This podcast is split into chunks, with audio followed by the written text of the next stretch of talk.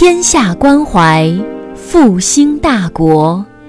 欢迎收听《复兴中华文化与中国战略高端论坛》专辑。复兴论坛中国科技大学分论坛是由兴业全球基金与中国科技大学共同发起，中国科技大学主办，兴业全球基金支持的一项高端文化论坛。复兴论坛致力于中华文化的探索，关注中国复兴的每一步。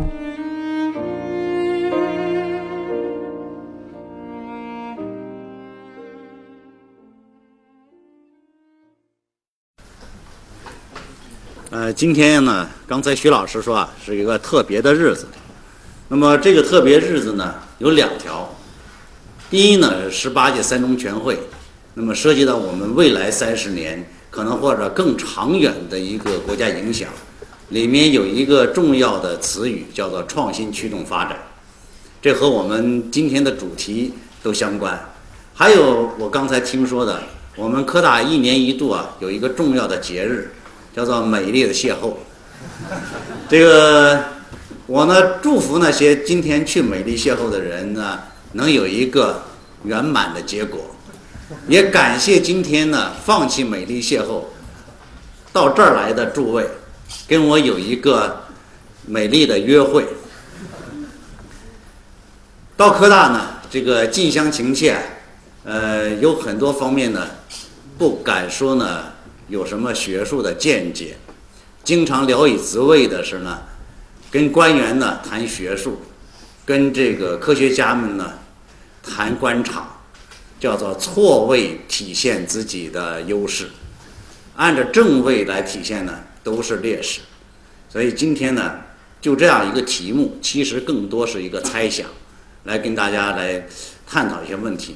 因为最近十年呢，我其中的一个重要的学术关注点呢，就是在这个科技金融上，而在科技金融里面呢，我们非常重要的一个考量就是技术如何转变成一种财富创造的工具，技术如何变成一个社会驱动发展的要素，而这些问题呢，从邓小平讲的科学技术是第一生产力。那么，从到习近平讲的驱创新驱动发展，我们似乎都在沿着这条路线在走，但是我们总是觉得还有着哪个地方走的不通畅。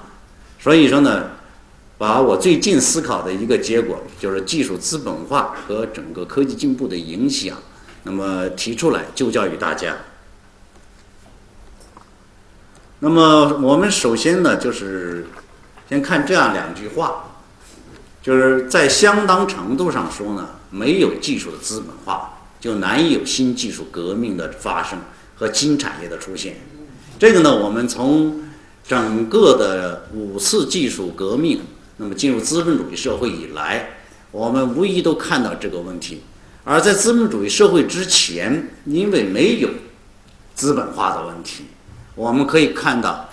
冶铁技术产生了几千年，那么我们在那也没有产生大规模的这样的产业，那么都是小的作坊。我们看纺织技术也产生了若干年，因为缺乏资本化。只有进入了资本主义社会之后，技术和其他要素一样，有了一个转型，这时候才出现了一轮又一轮的技术革命和新的产业革命。第二句话说呢，就是可以肯定的说，技术资本化是促进科技进步的最强大动力源泉。那么简单的诠释上一句话呢，就是如果技术不能够给人们带来财富，那么它就会变成少数人的游戏，而不是大多数人趋之若鹜、兢兢业业、孜孜以求追求的事业，因为。这些方面不仅仅是能满足乐趣，因为资本化之后还能够满足利益，所以出现了成体化、群体化、组织化的这样的一种技术研发以及技术创新的活动。因此，技术资本化不仅仅是一个个人或企业的微观问题，而是一个关乎创新驱动战略能否实现的宏观问题、关键问题。那么，这是我们刚才啊讲到了这个技术资本化的重要作用。那我们再看一个问题啊，就是呢，一个技术变成一个资本，它从哪里开始？到哪里结束？我们首先看到的是基础研究、应用研究、开发研究，到创新，到商业化。实际上，我们要谈的整个的一个过程，实际上是包含了这样五个环节。那么前三个环节我们都知道，这是属于研发的环节。那么在研发这个环节的时候呢，我们创造的是什么？创造的是一种知识。而不是创造的一种资产，但是我们创造出了一种可能转变化、转变为资产的这样的一种知识，所以后面才产生了创新和商业化的问题。那么从这样的一个模型来看呢，我们可以看到呢，在前三个环节的一个重要的问题，是一个新知识、新方法、新模式的一个创造的过程。那么后边两个地方是对这些新知识、新技术、新模式的一个资本化的过程。如果没有资本化的过程，那么我们到了这个开发研究就结束了。那么回顾我们整个中国的科技体制以及整个的研发体制的布局，大体上局限在前三个环节上，所以我们会出现科技和经济的两张皮的问题，我们才会出现。一方面是研发投入的大量的增加，同时研发队伍的大量的涌现，就是很难给财富创造工具。我们有一句细说的话，叫做“我们运用低端产业所创造的税收和利润，供给我们的研发人员进行研发，然后产生一些低端的知识。”就是走不到 innovation 这以后，那么在之前的部分，我们还要依赖外国的技术给我们在做创新活动，在做商业化的活动。这就是讲的一个瓶颈。那么我们把研发的成果呢，再做一个简单的归纳。那么前三个阶段结束之后呢，会产生什么东西呢？那么从知识的角度来讲，有论文，有专利，专有技术。标准或者还有其他的一些东西，那么这些东西，我们一直有一个形态，就是说，我们到底是把它看成是一种资产形态，还是把它看成是一种知识形态？是按知识管理，还是按照资产管理？这里面就存在着一个巨大的分歧。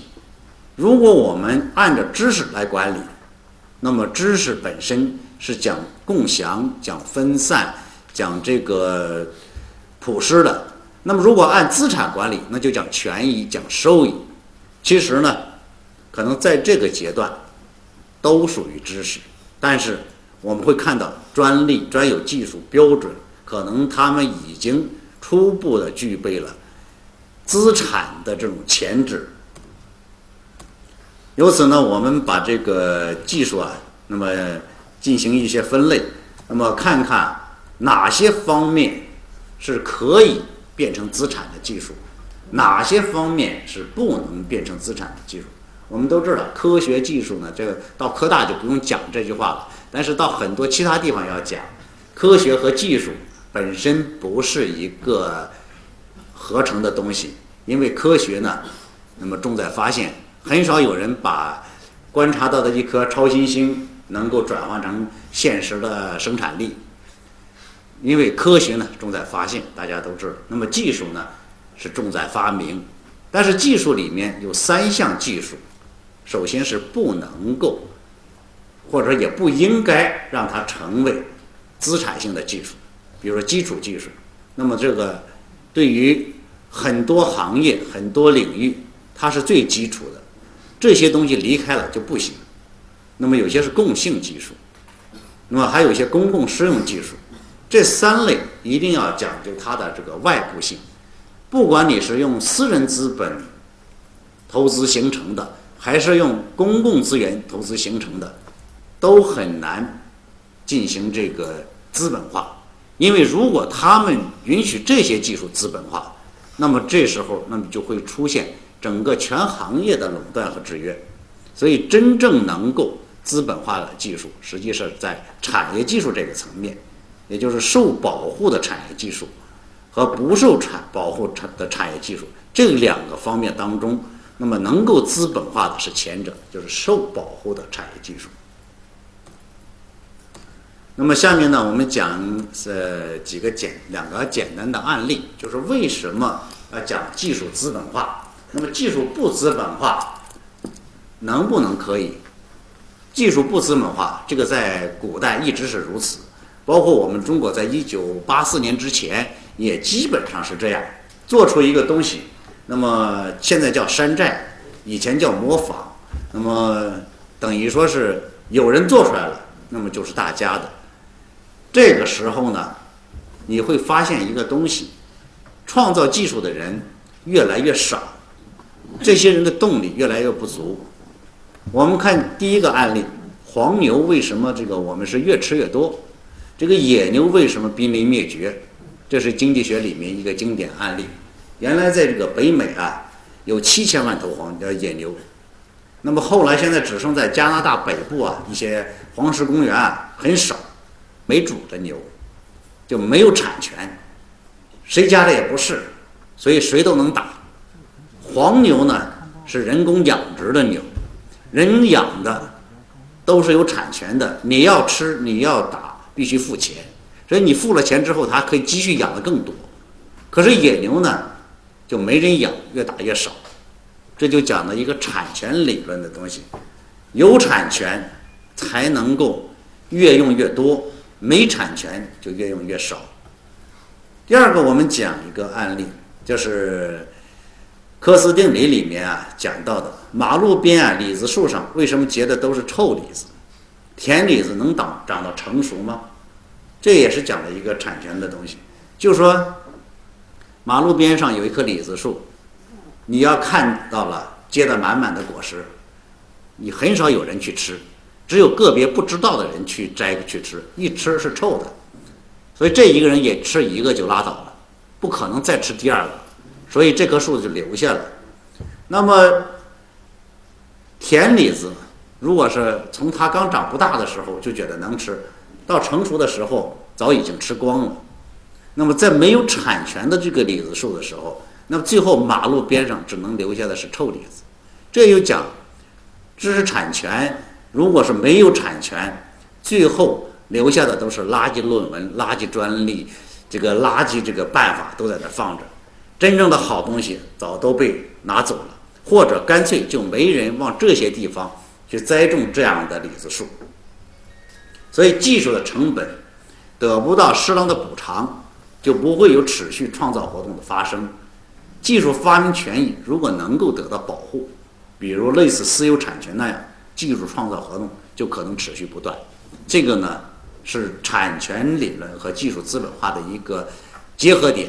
就是说，技术在没有资本化这样一个关键的方面的时候呢，没有产权做保障的时候呢，技术是不会持续的创造的。那就只有少数人凭着兴趣和爱好做一点点这样的研发，而它不会成为一个谋生的手段。那么下面呢，我们就讲。我给大家，这是我的一种理解啊，技术资本化的一个内涵。首先呢，这个我给它做了一个简单的定义，就是技术资本化是指技术从知识形态到资本形态的一个转型过程。这个原来我们讲，不管是论文、专利、专有技术等等，它都是一个知识形态的东西，它不是一个资产形态的东西。那么要从知知识形态。知识形态是可以给人带来一种愉悦、一种满足，更多的属于消费范畴。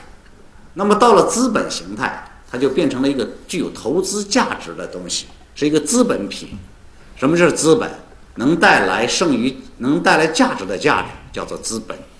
那么能带来这个快感的叫做效用。那么我们这里面包含两个点，一个是知识形态的技术，是不能带来收敛性的价值补偿或者价值增值。也就是说呢，这种形态的东西，它是一个共享的，或者说是在一个很宽泛的状态，是一个存在，而不是说呢能够给它的创造者带来价值补偿，也很难给它的创造者带来价值增值。那么资本形态的技术。它就是能够带来收敛性的价值补偿或者价值增值，这时候拥有这样的一个技术权利的人，就能够主张对它的成本进行补偿，也能够主张对它的价值给予增值，这就是技术资本化的一个最重要的，也是最核心的，就是它可以变成一个赚钱的工具，那么通过赚钱的这个工具补偿。原来研发过程的投入以及获得相应的增值。那么我们现在看呢，就是和技术资本化最相关的一个实现条件，那么就是专利制度。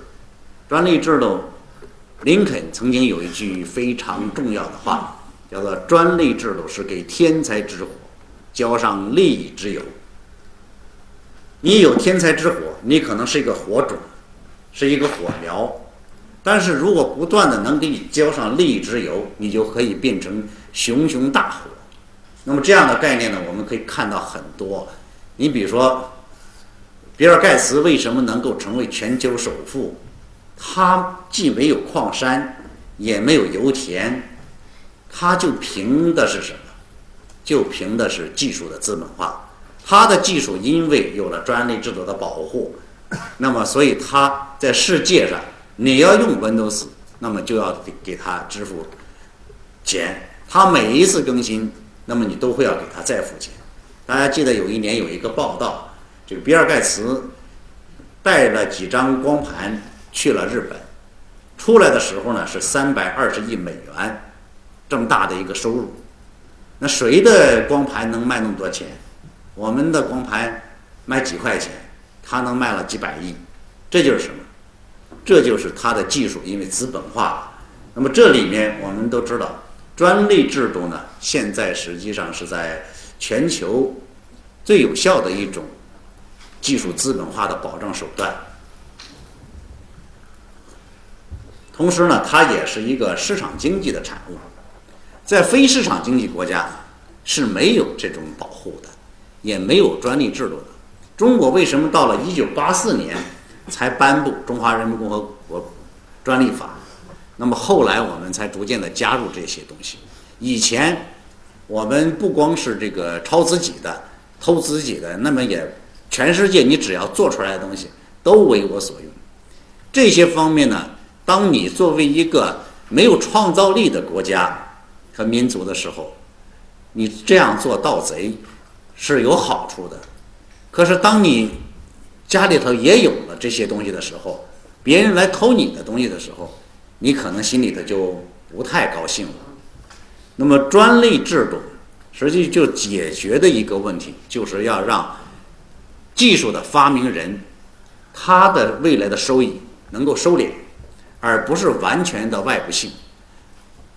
我们可以看到，专利权里面，这专利制度里面一个最重要的专利权，就是非经专利权人同意，其他人不得制造和销售专利产品或使用专利方法。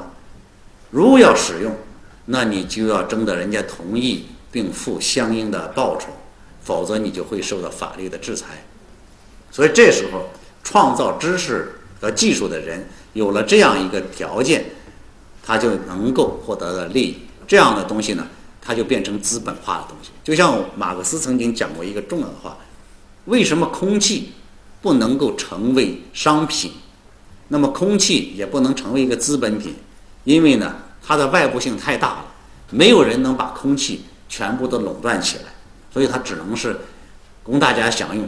但是现在就有区别了，因为大多数的空气被我们污染的不能呼吸的时候，那么少部分空气它就可以变成。资本品变成消费品，比如说黄山的空气，我们可以用一些大口袋装起来，卖到北京，拯救我们党和国家领导人。那么这时候呢，这就和它的外部性、和它的稀缺性、和它的这种可控制性是有关系的。那么专利制度呢，大家都非常熟悉了。大家在座很多人可能手上都拥有很多专利。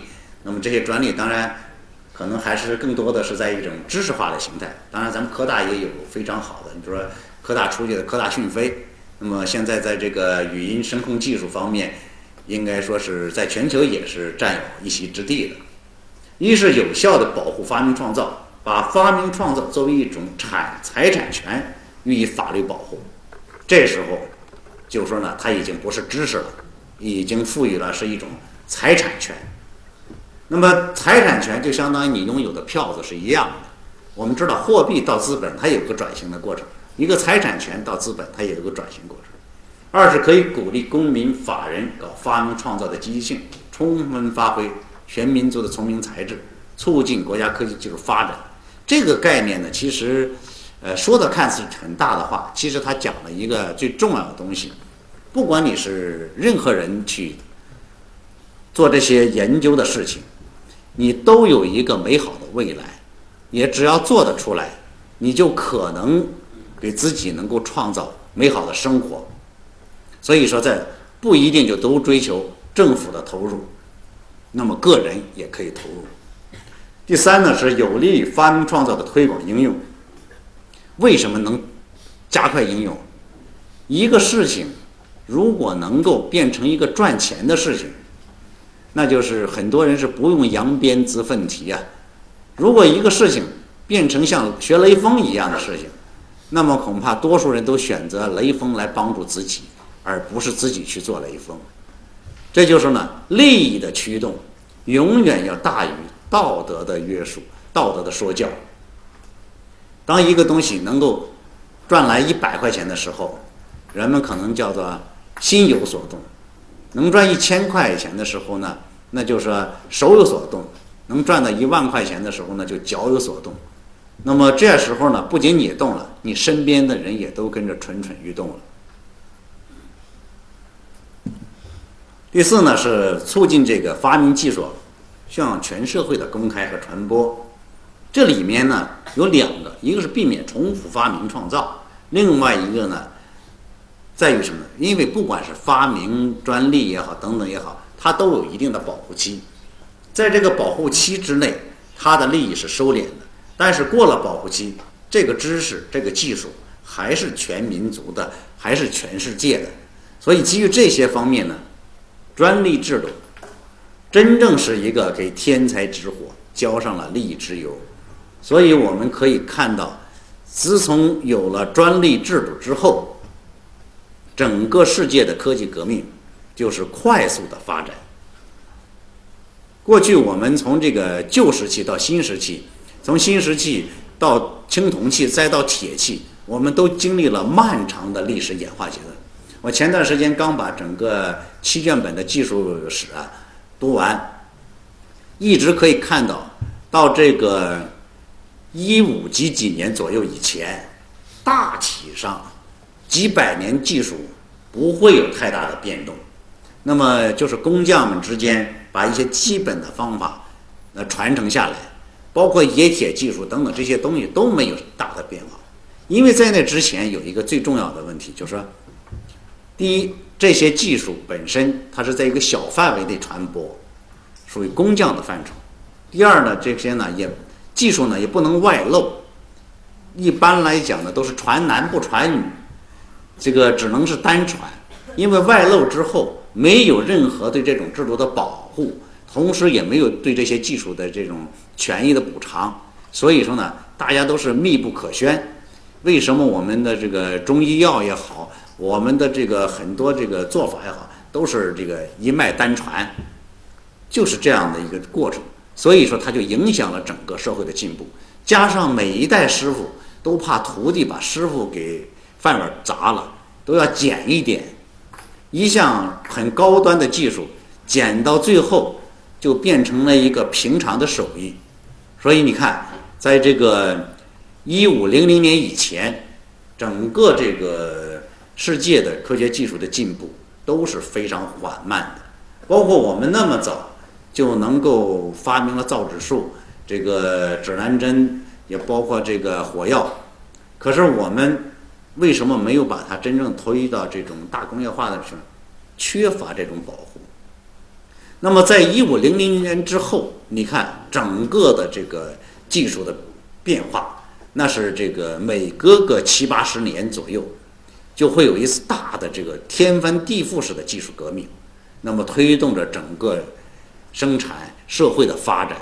而这里面最重要的是，让那些技术发明者、技术这个研究者成为社会最显贵、最受尊重的一个阶层。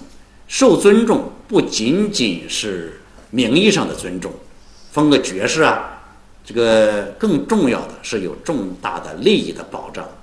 我曾经在很多地方讲过一个字，你比如说这个佛教的“佛”字，为什么是他大家都要立志成佛啊？为什么要成佛？佛是有钱人才能成佛，没钱的人是成不了佛的。怎么成的佛？你看这边是个人。那边是个美元符号，有了那么多钱，人就站起来了；没有钱的时候，人是趴着的。那么这个钱，什么人获得钱？啊，获得钱的路径有多种。在以前，知识分子为什么你没获得钱，天天喊着让人家尊重，就是没有人尊重。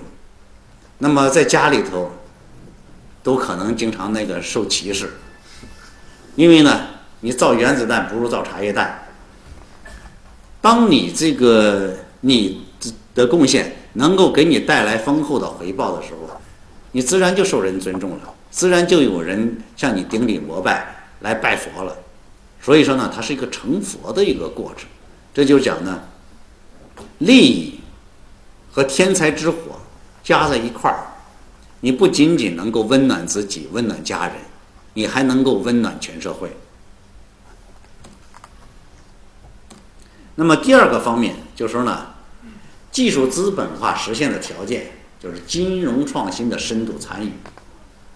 呃，原来啊，这个我总结过一句话，就是说每次产业革命的发生总是源于技术创新，成于金融创新。这个话呢是一句话，但是总结了四百年的历史。我们可以看到呢，一个新产业的产生。它总是从一个新技术的出现开始的，那么这个光有技术不行，技术呢，它只能是一粒种子，那么这一粒种子要变成一个参天的大树，它需要光热、水肥等等这样一些外在的条件。那么这些条件呢，其实就是金融创新。我们可以看到，你比如说是纺织革命的时候，我们看到了这个股份制的影子，那么到。大规模的这个生产制造，我们看到了现代银行的影子。那么，在这个离我们更近的金融衍生工具的大量的发生，这些过程当中呢，应该说是呢，技术和金融是并行的。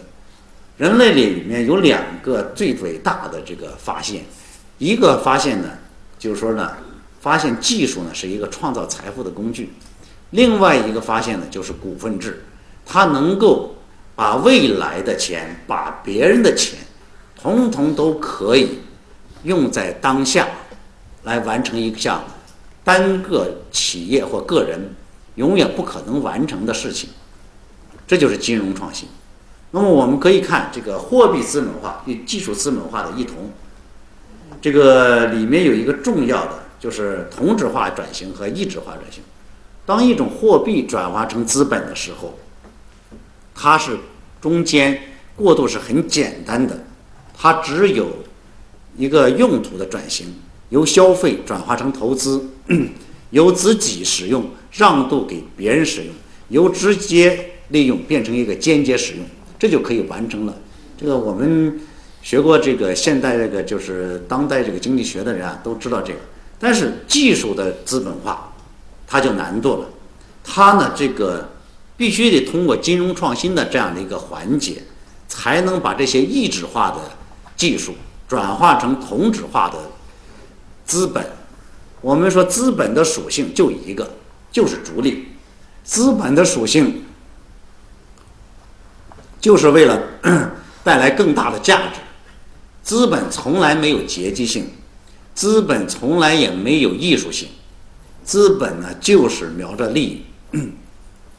大家可以想一想，比尔盖茨，他不是为了这个技术的艺术化，它也不是为了满足资产阶级或者是无产阶级的需要。同样，乔布斯也一样，造那个苹果，也不是针对哪一个他们多么喜爱，这都是利益的驱动。当然，人们在做一件事情过程当中呢，可能会产生艺术的感受，但是呢。追求的目标还是在利益，就像我们在讲一个问题，大家都说汉语如何走向世界的问题。当汉语如果说只是别人爱好中华文化，喜欢和中国人说话，汉语永远走不向世界。当汉语变成别人谋生的工具，当会说汉语就能赚更多的钱，不会说汉语就赚更少的钱的时候，汉语。就变成了世界语。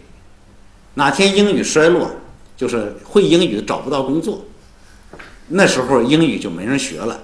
那只有那些不得不说英语、不说英语、不会说别的词才能说。那么大家过去知道，这个十三、十四世纪阿拉伯世界是世界的这个科学的中心。那那时候阿拉伯语那就世界最美的语言。可是后来它衰落了。那么现在。阿拉伯语变成小语种，在中国想找几个人学，上大学都不用考试，因为不用考试还有人不学。这就讲呢，金融创新在技术资本化的实现过程当中呢，是至关重要的一环，因为这样的一种金融的过程，它可以把一质化的资本呃的技术和那些同质化的货币。混合成一种股权形态、债权形态，或者说是一种租金形态的方式，那么这样就可以计量、可以分割，那么可以这个出售。这时候你就可以，你卖的东西已经不是技术了，你卖的可能是股权，卖的可能是债权，卖的是可能是一种许可，它就变成了这样的一个过程。那么，在这个技术的实现过程当中呢，大家都说到一个重要的问题：技术如何定价？要要资本化了，那么就要价值化。价值如何定价？那么有很多模型来给技术进行定价。其实呢，技术真正的定价呢，确实是一个非常困难的事情。目前最有效的还是一个双方谈判的过程。因为同样的一个技术，在不同的场景下，在不同的人手里头，是有着巨大的差别的。我原来跟徐飞老师探讨过这个 DOS 系统。DOS 系统如果说不拿到比尔盖茨那儿去，我们这些人可能永远都不知道它曾经存在过。到了比尔盖茨呢，居然就变成了我们打印讲稿，我们做幻灯片。我们在这个绘图、制图等等这样的一种计算机语言，而且卖到了全球。那么这说明什么？说明比尔盖茨的经营能力、市场实现能力很强，而不是比尔盖茨的这个技术能力有多强。那么这样一个 DOS 系统，如果估值应该估多少呢？估一千万美元、一亿美元、十亿美元？这都很难估，所以说比尔盖茨跟那个伙计一谈，两百美元拿来了，因为呢，两百美元这还是赚了，如果不给他的话，一百美元也没有。但同样，有些东西呢，经过市场的一个竞争、一个竞价，那么它的价值就体现出来了。所以，即使是微观的技术资本化，同样需要金融创新的匹配。没有一个金融创新的匹配，资本化，那就等于说是一个空中楼阁，就相当于只有骨架没有肉体，没有内脏，这样的话呢，它就不能够成为一个真正赚钱的载体。第三条，那么就刚才讲这个问题了，创业者或者企业家是技术资本化实现的重要条件。那么，产生技术的人是科学家、工程师，但真正把它资本化的，实际上是创业者或企业家。如果我们假定这个科学家和工程师是什么？是一只母鸡，它是生鸡蛋的。那么这个鸡蛋能不能变成小鸡，或者是能不能变成这个炒鸡蛋、鸡蛋西红柿，这就不是鸡蛋鸡说了算的。尤其在当代分工比较明细的情况下，可能只有一部分母鸡能接着孵蛋，大多数工厂化的养鸡呢，那这些母鸡是不负责孵蛋的，而且认为生完了蛋和我就没关系了。是这样的一个过程，所以呢，这个里面真正的是创业者或者一部分科学家，他要转化成创业者，那或者企业家，他们发现了这样的一个技术的价值，那么发现了这个价值之后，他就要培育价值，通过发现价值、培育价值，它就变成了一个创新活动。那么这里面呢，技术资本价值的创造能力和企业家的能力是密切相关的。为什么这个在科技界、在企业界里面，国际上，特别是欧美，不断的能产生大企业，一些领导性的、领袖型的企业，而我们很难，就因为那些地方，它的这个技术资本化的这种能力，一是加快，二是它有一个充分的一个并购市场，可以不断的催促它快速的成功。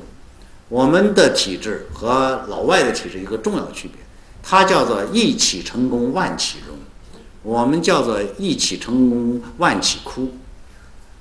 他的一个企业的成功，一定是属于千千万个小企业，包括千千万万个技术发明者，那么共同合成的这样一个企业。你看，在并购是几乎是天天发生的。我曾经对整个世界上这个有影响力的大企业。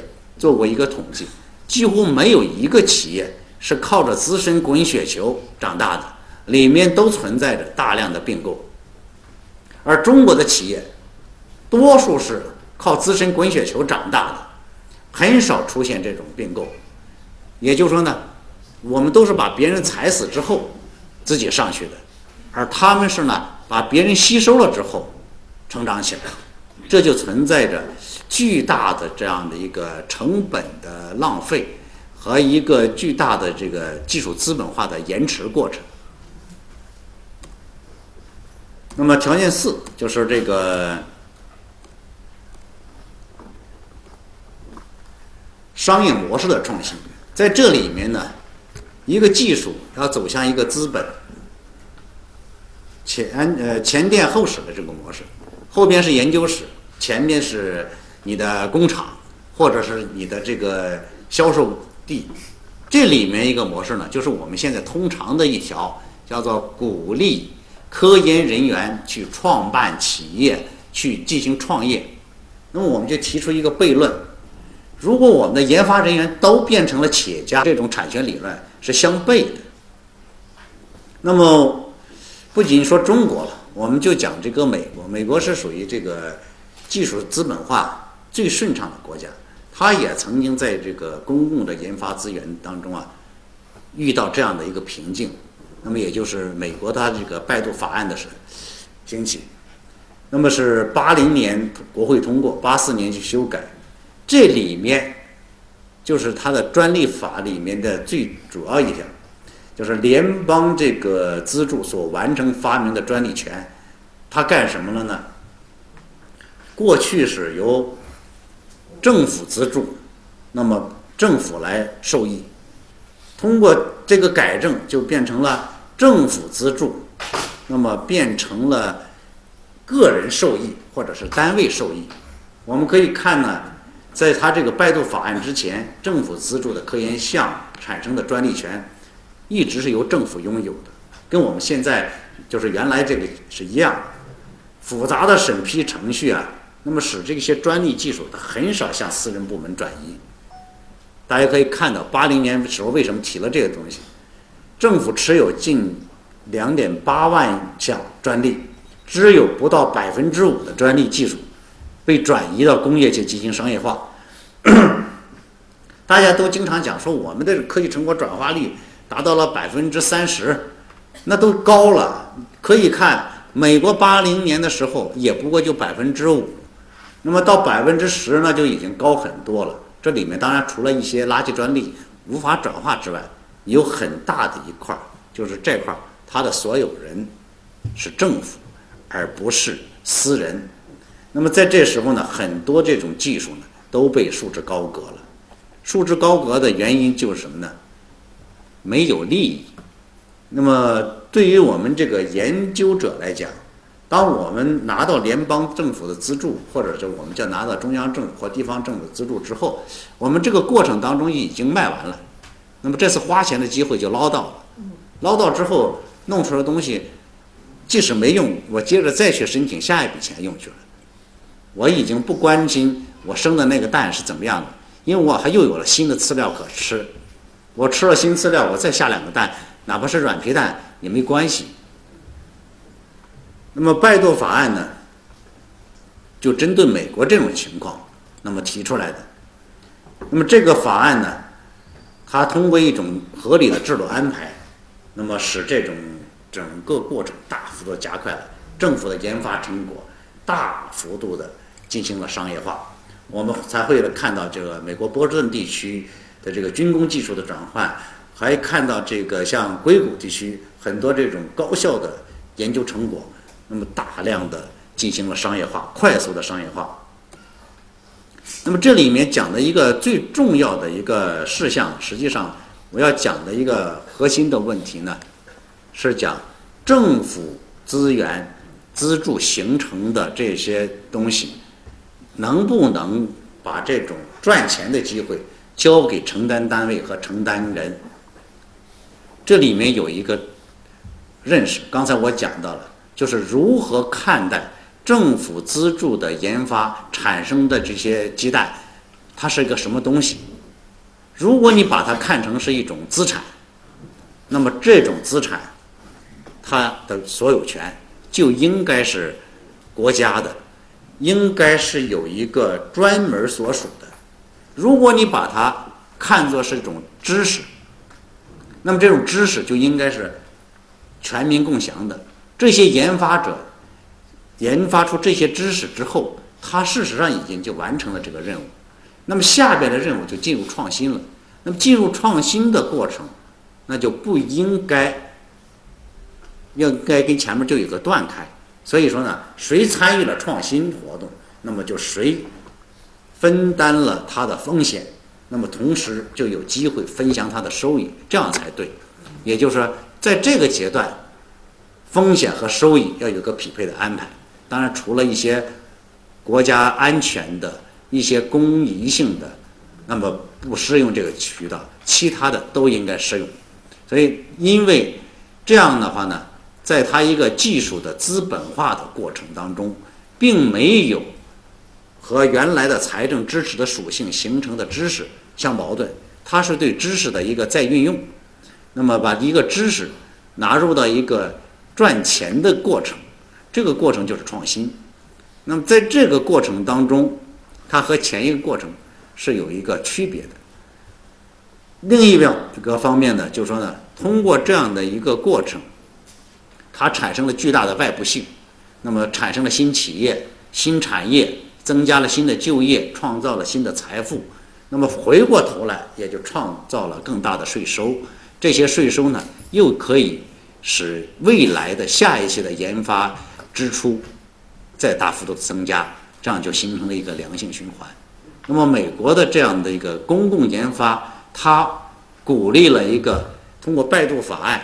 形成了一个加速技术资本化的一个过程，那么这样的是一个过程呢，就造就了二十世纪的后期美国整个经济的繁荣。那么这个经济的繁荣，实际在很大程度上是因为技术资本化的作用。那么因为在技术资本化解决了公共研发资源形成了成果的技术资本化的最后一道障碍。回过头来与他的整个金融创新结合，加上他企业家精神，所以我们看到这个美国在这个一九八零年到两千年左右这个阶段，是出现了美国历史上少有的长波增长，甚至在克林顿政府时期，美国的这个财政赤字为负数，呃，不就是已经变成正数了。那么现在我们都知道，美国的财政赤字都是天文数字，那么呃国债巨大，那是谁干的？那是到了小布什，他换了一条路径，所以说美国从那时候开始衰落。如果说还走原来这个路径，那么可能就不会产生后边这样的一个问题。那么回过头来我们看呢，技术资本化这个还有一个问题就是商业化的问题。那么产权制度的创新，这里面一个重要的就是私人技术与公共技术的资本化的这个路径。对于中国来讲，如果不打通这个环节，你不能让公共技术资本化，那么我们就很难做到。虽然说是零六年颁布的中长期科技发展规划纲要提出来了建立以企业为主体。呃，市场为基础、产学研相结合的技术创新体系，但是中国的这个企业或者私人部门的研发投入的能力以及研发活动的能力还是非常弱的。平均的研发强度大约是在企业的研发强度在百分之二左右，一般来讲到百分之三左右才能够做一个基本的简单的技术更新，到百分之五稍有创新，到百分之十左右。那么才是一个创新型的企业。那么大量的资源其实还是来自于政府。以零二年、一二年的数据为例，中央政府的研发投入是两千四百多亿，地方政府的研发投入两千四百多亿。那么这两项加起来大约是就是接近五千亿，这样的一个庞大的数量，那么由此催生的大量的技术成果，那么这些成果如果不能够率先的资本化，那么我们中国的创新实际上是难以完成的。大家可以看到，我们最近这些年在很多领域，特别是军工领域，有了很多突飞猛进的一个过程。大家知道，是我们把谁的技术资本化了？我们是把俄罗斯、白俄罗斯、乌克兰的技术给资本化了。我们是通过把他的技术买来，甚至部分是在这种。通过他们的这些内部小偷，呃，卖过来，所以我们你看，这个不论是入海的、上天的，还是这个打人的，都有了这个长足的进步。难怪俄罗斯媒体讲过，说是中国应该给俄罗斯一个交代。我们把它资本化了，而且他那些资呃技术哪来的，也是原来前苏联。包括后来这个俄罗斯联邦大量的公共资源投入，他为什么让我们资本化？他自己不能资本化吗？他同样的问题也在那里面，就是说呢，他本身公共资源形成的技术还归政府所有，所以说呢，大家完全没有动力，变不成赚钱的工具。今天我们中国的情况，虽然是在这个科技进步法里面已经这样规定了，研发出的成果归单位和个人。呃，所支配，可是我们在资产的管理方面，依然按照一般的国有资产进行管理，要求的也是保值增值，其中有一个八百万元的一个限制，超过八百万元估值的专利、专专有技术要报财政部审批，所以这些地方它其实呢还没有产生这个技术资本化，所以中国的技术资本化哪资本化去了？又被老外给资本化了。因为呢，我们自己的公共研发形成的技术无法资本化，所以说呢，都通过第三渠道转移给跨国公司去了。为什么这个很多这个跨国公司在中国设立了那么多这个研究院？那么这些研究院它能够快速的形成新技术吗？不是，它是通过这样一个对中国公共研发的黑箱市场的一个资本化。它形成了，所以我们今天以为用的很多是美国的技术、欧洲的技术，其实都是用的中国的技术，只不过是呢，在中国这种技术呢没有资本化，它还保留在一种知识的状态。那么这个资本化的过程是由老外完成的，谁完成了资本化，那么谁当然就会分享整个资本化的收益。那么资本化的制度一个安排，这里面呢就一句话，就是说必须成为能够带来价值的价值，且在一定时期和一定范围内可收敛。前半句话是讲什么呢？这个东西一定是一个赚钱的工具，不能赚钱的技术，永远只是一个游戏。能赚钱的技术，才能变成人们这个安身立命的工具。第二呢，就是一定时期和一定范围。这个时期呢，那当然就是专利的保护期。那么这个范围，那么就讲的是一个地域，那么是在中国还是在世界？那么你要不同的地方去注册，这样。你比如说我们在公共研发这地方，有很多人，我这几年干的有一个工作，就是当会计、当审计、查大家的账，很包括咱们科大我也来过，这个很多教授都给我提了一个非常有趣的事情。说这个专利维护费啊，我实在是交不起。国家能不能在这个科研项目经费当中啊，把这个专利维护费啊给我们交了？然后这个你看专利申呃申请费啊，这是可以在项目当中列支。说这个专利维护费啊不能列支。后来我就问一句话，我说你弄了个专利，连个维护费都交不起，你这个专利。有什么价值呢？其实我这话问的不对，这个专利呢，它是有有潜在价值的，因为你没有资本化，它不能赚来价值。也就是说，你拿了一个金饭碗，这个金饭碗呢，里面一粒米也装不上，那么这时候呢，你直接啃这个金饭碗，那一定是会中毒的。那么你必须得通过它这个过程当中去转化。这里面就是一个核心的问题：中国为什么在高校、在研究院所会出现连专利维护费都交不起的问题，或者是不愿意交的问题？很多就是在这。当然，这里面呢，对于我们国家来讲，也是一个重大的损失，因为很多专利你不交维护费之后，它就变成公共的知识了。这个有很多时候啊，老外到中国。本来还要想买的东西，后来发现呢，一查，某某个专利有几年多长时间没交专利维护费，作废了。这样的话，一分钱也不用，直接就拿去了。就这类的事情呢，比比皆是，这都是巨大的浪费。所以说呢，中国在这个技术资本化这个过程当中，如果不能够把公共资源所形成的这种技术，有一个有效的资本化变成赚钱的工具的话，那么我们会一方面是大量的投入，产生大量的技术，增加新的知识，为全人类做贡献；但是另一方面，和我们这些投入者和研发者，他的切身利益越来越远。到那个时候，整个老百姓也不同意了，因为什么？我们整天给你拿钱，让你去研究，研究的结果。最后变成全人类的知识，对我们呢就业没帮助，对我们财富创造也没有帮助。那么这样的一个结果导致了，就是说呢，最后我们的研发活动就开始停止了。那么研发活动一停止，我们就又回到了一个传统的社会当中去了。这样的的风险呢，其实上是巨大的。那么对于我们未来的这个社会的发展转型，那都是极其不利的。那么最后呢，再讲一句，它这个技术资本化，说到底呢，它要对一个国家的一个创新文化是一个最好的保护。那么，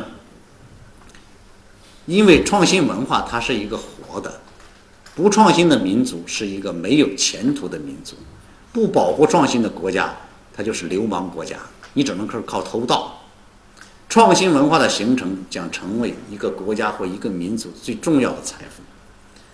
想一想呢，我们如果没有技术资本化，那么我们就不可能创造出更大的这种技术投入的来源，还有研发人员投入的这样的一个热情。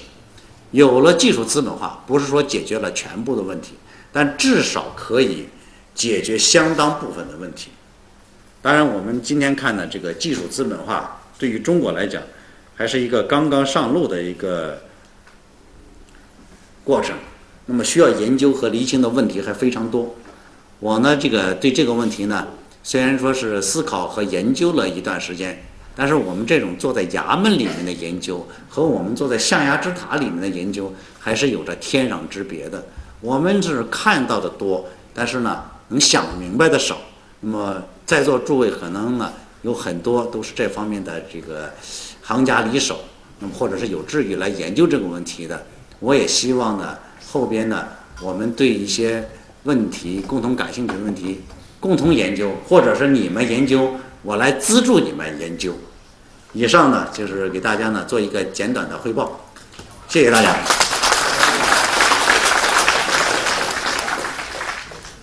这个不胜感慨，王老师言简意赅，用了一个小时的时间，给我们梳理了技术资本化的基本规律与一般模式。我呢，曾经游学海外。在 MIT 的旁边发现了日本三菱公司的工业实验室，在剑桥大学的旁边发现了庞大的微软的实验室。到今天晚上我才明白，那是资产阶级技术资本化的桥头堡。那个王老师说他想明白的少，我不知道今天晚上听明听明白的同学怎么样？按照我们这个惯例呢，我们现现在进入互动的环节，各位老师同学。有什么意见、问题、评价、建议，呃，都可以向王老师请教。好的，哎，后面。老师你好，老师你好，我想请问一下，就是，那么技术资本化，那么现在技术形成了资本之后，我们现在知道国外的企业，它在这个不管是资金的力量方面，还是现在资技术资本化的这个成熟的这个经验方面，都是比我们强的。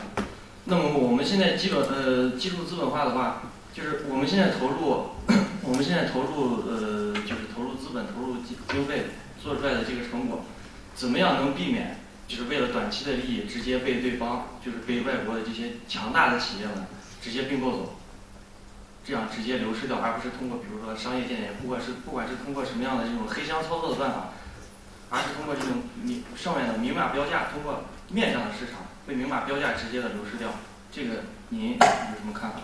嗯，提了一个好问题，也是一个非常难的问题。就是呢，特别是指公共研发资源所形成的这样的一些技术，那么它在资本化的过程当中，如果是呢不能够开辟大道，那么用明箱的办法，那么它必然会走向小道和这种黑箱的路径。这样的一个过程当中呢，相当于是一个偷盗或者说是内盗的一个过程。那么我们这里面因为有一个悖论，我们一直认为呢，这部分东西不是知识，是资产，是资产呢就有主。那么这主是谁呢？就是政府。那么政府的东西谁来卖？就政府来卖。政府卖不出去，他又不屑于卖，因为政府有赚钱的更好的办法。收税嘛，因为税是强制的，不交税的话让你蹲牢。所以说呢，在这个过程当中，所以首先要解决的一个核心的问题，就是说这部分研发成果，它作为一种知识形态，那么他的这个发明人或者是发现者，他的这个权益首先得到保障，给他在法律层面予以明确，那么在操作层面予以规范。这时候，东西就是他的了，他里面拥有这部分权利。首先，他对自己的东西会比对别人的东西会爱护的多，会珍惜的很多。这是第一个。那么，首先确权。第二个问题呢，就是说呢，要有一个公开透明的可竞价的市场。一个东西不能只有一个买主，应该有 N 个买主。那么这时候，所有的买主。都会来，那么这时候呢，通过大家一种竞争的关系，他就能够找到这样一种价值。你比如说，有人经常问我，这个风险投资 （venture capital） 有什么用？有很多企业，包括一些这个技术发明者，说是这些人呐都是坏人，然后来了之后呢，就是想那个非常的便宜的来要我的东西。其实它有一个第一个功能就叫估值，它怎么估值？当你找到五家 VC 的时候。每家 VC 愿意出的价钱可能都是不一样的，有人愿意出一千万，有人愿意出呃一个亿。那么最后下来呢，你就能够大体上知道了，你可能你这个东西啊，八千万是值了，你就不至于说一千万卖掉。这就里面讲一个要有一个竞争的关系。而我们现在呢，因为前一个是偷偷摸摸的，前一个没得到确权，那最后呢，你心里头都在卖偷来的东西，你要赶紧出手。所以说，你就会导致很廉价的转让出去，甚至说呢，我们会出现很多人承担国家项目报的成果，那都是属于差的垃圾专利。那这个好的东西呢，他出去之后办一个公司，注册一个，呃，申报一个有价值的专利，外边那个才有效。你看他在卖外边那个时候就很值钱。当然还有一个方面呢，就是中国的投资人市场。也必须得有一个规范，就是当人们的这个投资技术使技术资本化的时候，能获得更高、更快的、更大的回报的时候，那么这就成为一个技术投资的洼地，很多投资就会涌向这个领域。而我们现在整个资源的配置不是这样，投资在这方面的方承担了巨大的风险，但是很难分享的收益。一个是我们的关于知识产权和投资人之间的这种保护不够，有时候在技术领域是技术制约资本的。另外一个方面呢，就是我们其他的不规范，那么导致呢其他领域的收益呢反倒高于这方面，而这对投资人的支持和保护也是一个非常重要的。那么特别是投资人和技术的拥有人之间。出现了这样的一种纠纷的时候，那么应该把侧重点应该放在这个出资人这个角度上来看，因为出资人同时配以企业家或者是创业者，只有他们这个过程完成了，你这个技术资本化才真正能够形成。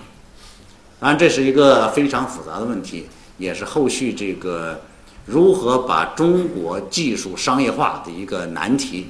最近我看这个澳大利亚在做这个问题，它叫做商业化澳大利亚，这个做的就非常好的。澳大利亚每年才能产生多少技术成果呢？但是呢，它要把全球的有效的技术和它本国的产业发展结合起来，要让全球的技术发明者在澳大利亚找到发财的机会。那么，如果中国扩展一下来讲，不仅仅让中国的发明者找到发财的机会，让国际上的这些发明者。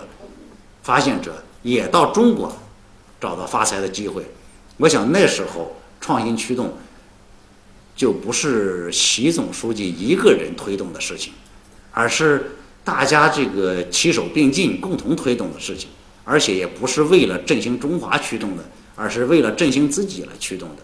到那时候，这就变成一个自觉自动的行为。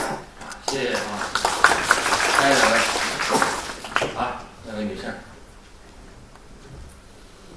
王老师您好，苏老师您好。上周五，微软在合肥举行了第十五届亚洲研究院的年会，然后给各位学者和学生颁奖。今天听了冯老师的话，当时就有点疑惑：微软这么热衷于跟全世界，包括中国的大学、高等研究所合作，今天冯老师的讲话真是振聋发聩。那么我想知道，那么我们政府和我们民族对于像微软啊，还有 IBM 类似的这种。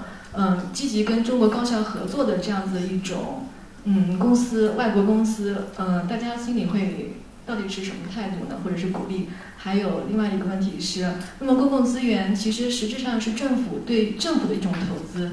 作为研究者而言，他得到了这个基金，然后作为一种他的他的产出，嗯，他这一条链仿佛嗯也是一个可以呃圆满的一个条链。但是对于政府来说，如果他的投资，并没有得到资本化，或者说是是否这种技术资本化是政府的责任，而不是研究者的责任。好，这是我的问题，谢谢。我想你说的这个第一个问题呢，呃，这个我们都很关注到，就说是呢，我们跟这些老外如何相互利用的问题。但是你记得希拉里讲过一句话：二十年之后啊，中国是世界最穷的国家。为什么最穷？有钱的人移民了，有知识的人移民了，留下那些呢，就是没知识、没钱的人，比如说像我等，啊，这里面就讲到一个问题，叫做与狼共舞，你也得是一只狼。如果你是一只羊的话，与狼共舞的结果，那你就是狼的食物。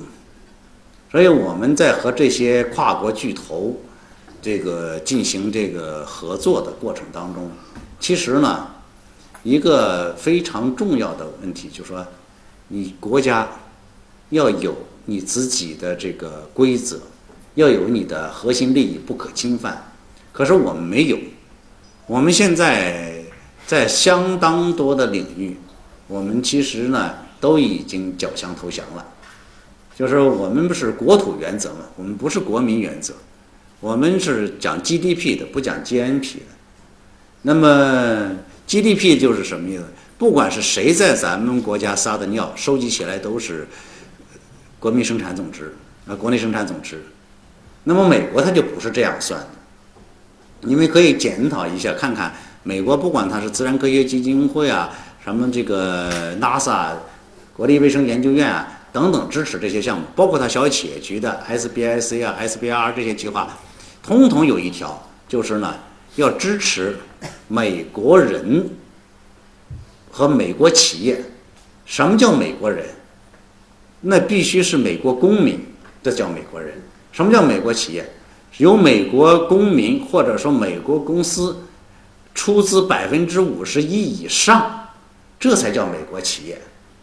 百分之四十九那都不是，所以你想，像中国的什么华为啊、什么海尔，在那地方也办着企业，他能获得美国的联邦政府的资助吗？一分钱也拿不到，因为什么呢？他不是美国企业，而我们这些呢，他们都是都是中国企业，这个微软来了，IBM 来了，连 IBM 的代工工厂都是中国企业，富士康天天跳楼，那也算中国企业。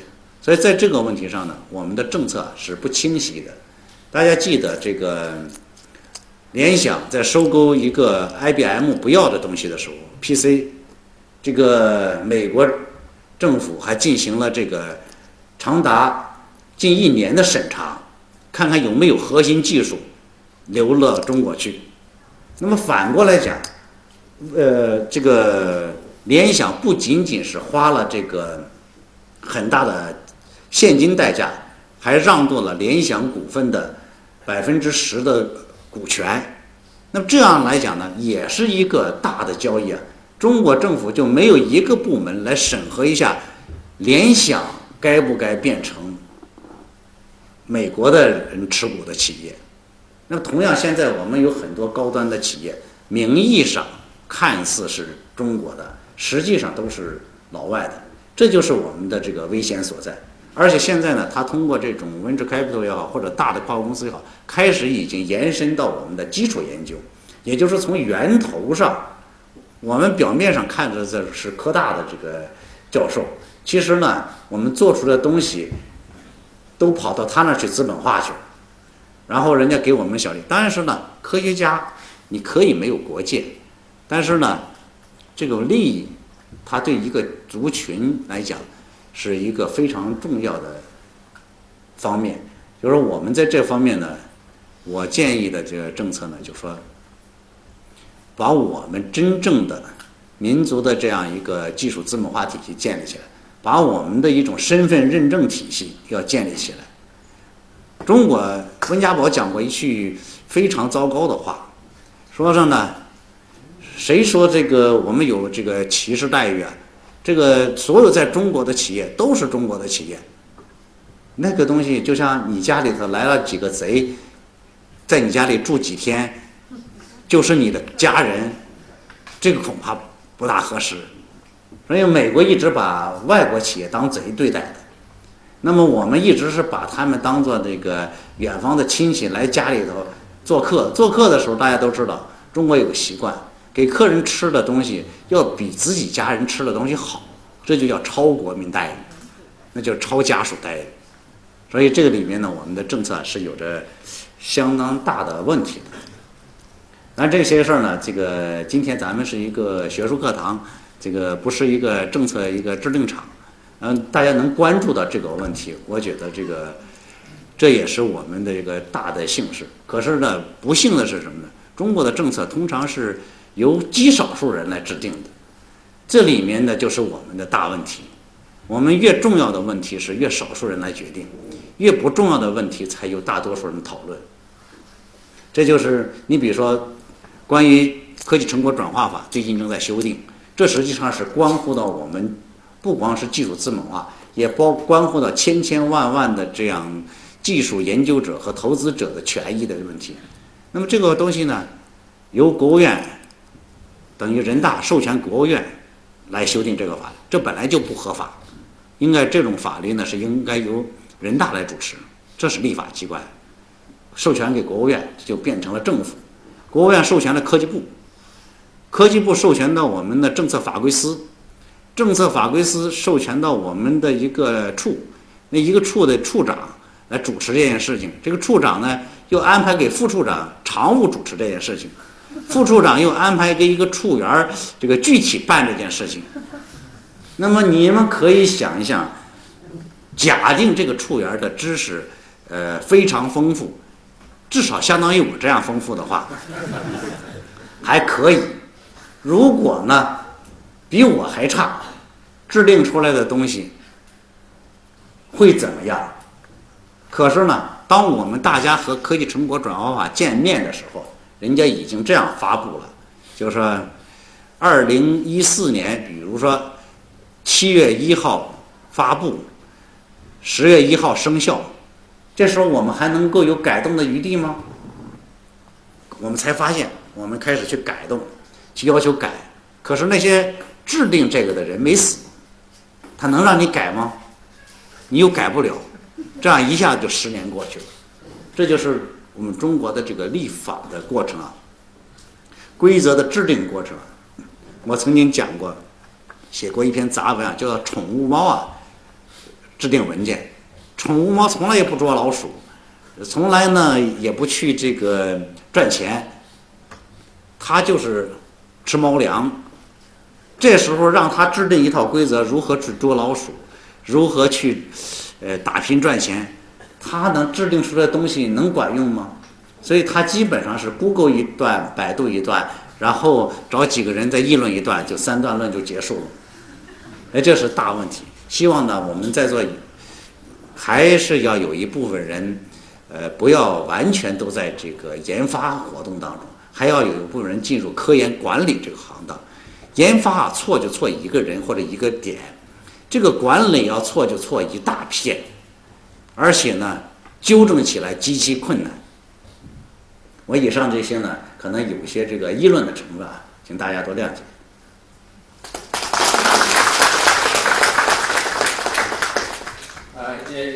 呃，你先说，然后再啊。这位是黄老师的粉丝，已经阅读了黄老师的几卷著作。刚刚感谢方老师给我提个词啊，我想问，就是结合安徽省情况提个问题。我们知道安徽省在二零一一年获得了核无棒自主创新示范区这样一个这样一个首批国家促进科技和金融试点地区的这样一个政策红利，包括我们在安徽省，包括合肥市层面也有一些配套措施。但是呢，这些政策红利出来以后呢，在企业层面发掘出的好项目，包括引进的一些杰出人才不是很多。不知道您作为科技部这些官员也好、专家也好，您对于核无棒自主创新示范区这样一个政策红利，您是怎么看的？有哪些前景，或者当下有哪些问题？谢谢。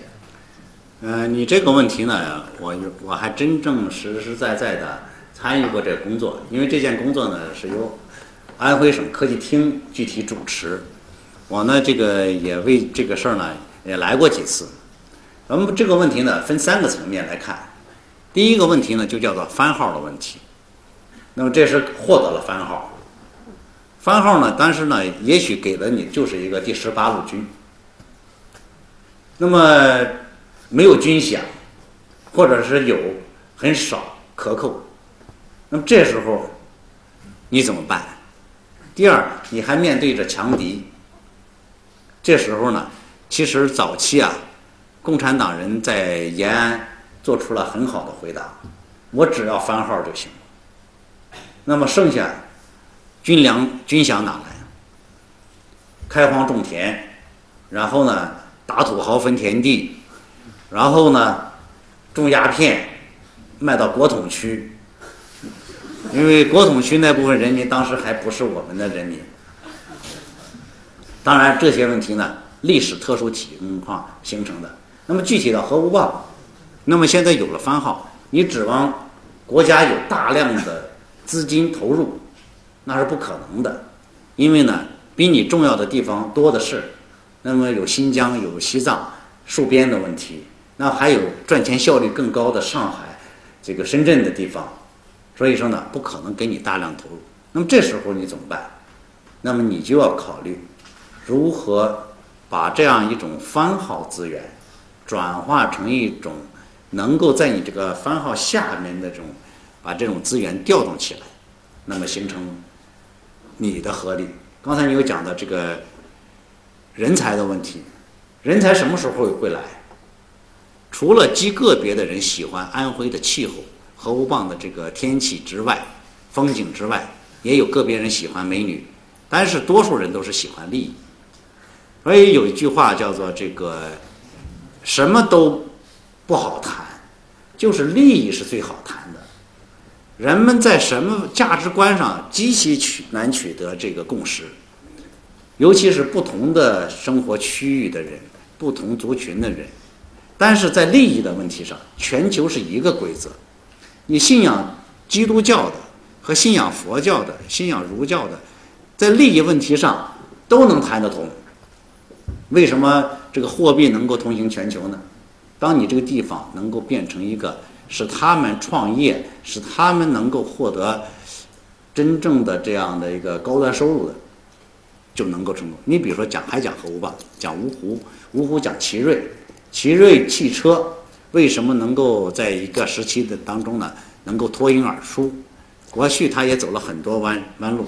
尹家耀那时候全球去招聘人才，到底特律，到这个横滨，到法兰克福，最后招来之后，那么第一步提官儿，很多人都提到副总、副总工程师等等这样的级别。第二部分是加待遇，那么原来的老职工。比如说挣十万，让这些人挣三十万、挣五十万，但你后来他发现用不了多久，这些人都跑掉了。这个些人为什么跑掉？后来尹家耀这个就反思啊，反思的结果，他发现了一个问题。他说这些人啊，第一，他当然主要还是海外华人，说他们呢给我讲的时候啊，都是有一颗拳拳报国之心。说赚不赚钱啊，那都是次要的。我就想把在国外学的这一身本事啊，用于咱们这个民族工业的振兴上去。他信了，这些人也是为这来的。第二条呢，这些人讲了一下，说是这个我们这些人啊，对权力啊视如粪土。我们都是搞技术出身的，这个有没有权利啊无所谓，只要是能让我们干就行了。因为他在老外那儿就这么干的。其实呢，后来他反思之后调研，他发现他错了。其实呢，这部分人就需要两个问题，是他们在老外那地方待了十年、二十年最难以解决的问题。第一，是如何弄个说说了算的事儿，就是不要再当那个让人家拨了来拨了去的。第二呢？要弄一个赚没有数的钱的事儿。第一件事情，那怎么满足说了算？那只有变成独立法人，当了董事长、总经理，这才叫独立说了算。否则的话，就不你就是里面的一个部门呢。第二，挣无没有数的钱，那就不是工资，那就应该是资本收益。后来，这奇瑞的老板想通了，所以就设立了一个奇瑞科技投资基金，让这个投资基金和这些团队进行合作。说是呢，我现在出资百分之七十，你们出百分之三十。如果百分之三十没有，我再借给你百分之三十，然后咱们一块儿办成一个企业。你生产出的零部件，以这个合同的价格优先使在这个奇瑞汽车上，然后一个个的建起来。建起来之后，同时还有规则：当你觉得赚了钱，你能够回购的时候，奇瑞科技的股份要下降，下降到最后你真说了。结果这一下子就调动起来若干个团队。创办这个企业的这种积极性，所以这时候很多团队起来了，用了几年的时间，有的这个团队就变成了这个几个亿、几十个亿这样的一个投资规模，或者说是产出，不仅仅是给奇瑞做配套，还可以给其他上汽车厂商做配套，所以围绕它的周边就发展起来。这部分人不但留住了，而且这部分人又吸引来了一大批人。就是把一个事情啊稍微的改变了一下，满足人性当中啊它最核心的、最柔软的那块需要，不就是权力和这个金钱嘛？权力呢不仅仅体现在当政府官员才叫权力，只要体现在对别人的支配权有，这就是权力。那么收入呢，不是让别人给你发多少钱。而是自己给别人发完之后，剩下都是自己的，这就是一种重大的利益。如果是核武棒有效的解决这个问题，我想那就是趋之若鹜。如果解决不了这个问题，有的人才科大的人才也都得跑。所以说呢，核心的问题还是解决权力和利益的这个配置。如果两轨解决不了，至少解决一轨，也能够初步完成这个任务。华为呢，那么对于任正非来讲是两轨都解决了，但对他底下的很多人，他其实就是解决的是一轨，他解决的收益。那虽然说是你很不自由，那甚至说我到任任正非那儿去过，这个几次，很多人都给发一条毛毯，毛毯是干什么的？让你住在办公室的，让你住在实验室的。加班，而且加班叫做主动加班，没有这个加班费。因为要是被动加班的话，你违反劳动法。所以说每个人都签了，这都是主动加班的。但是呢，他另一条保障你了，他利益。所以很多人有高收益，那时候呢没权利可以忍受。我在香港工作那段时间，其中有一个同事啊，就给我这样讲了一句话：说你管他这个舒服不舒服呢？到时候钱不少你一分，然后让你把大门或者是擦地板都行，只要是钱够多，什么都可以干，就这个道理。所以核武棒呢，要真正来讲，你不能等靠要，应该在机制上进行创新，就完成这两个，围绕这两个东西，你一定能发展；去掉这两个东西，你一定不能发展。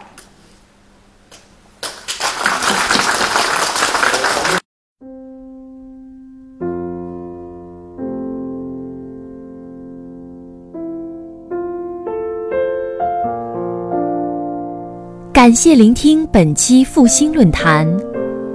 复兴论坛中国科技大学分论坛是由兴业全球基金与中国科技大学共同发起的一项高端文化论坛。欢迎您关注复兴论坛的微信、新浪微博及豆瓣小站，我们将向您推送更全面的资讯及更优质的论坛。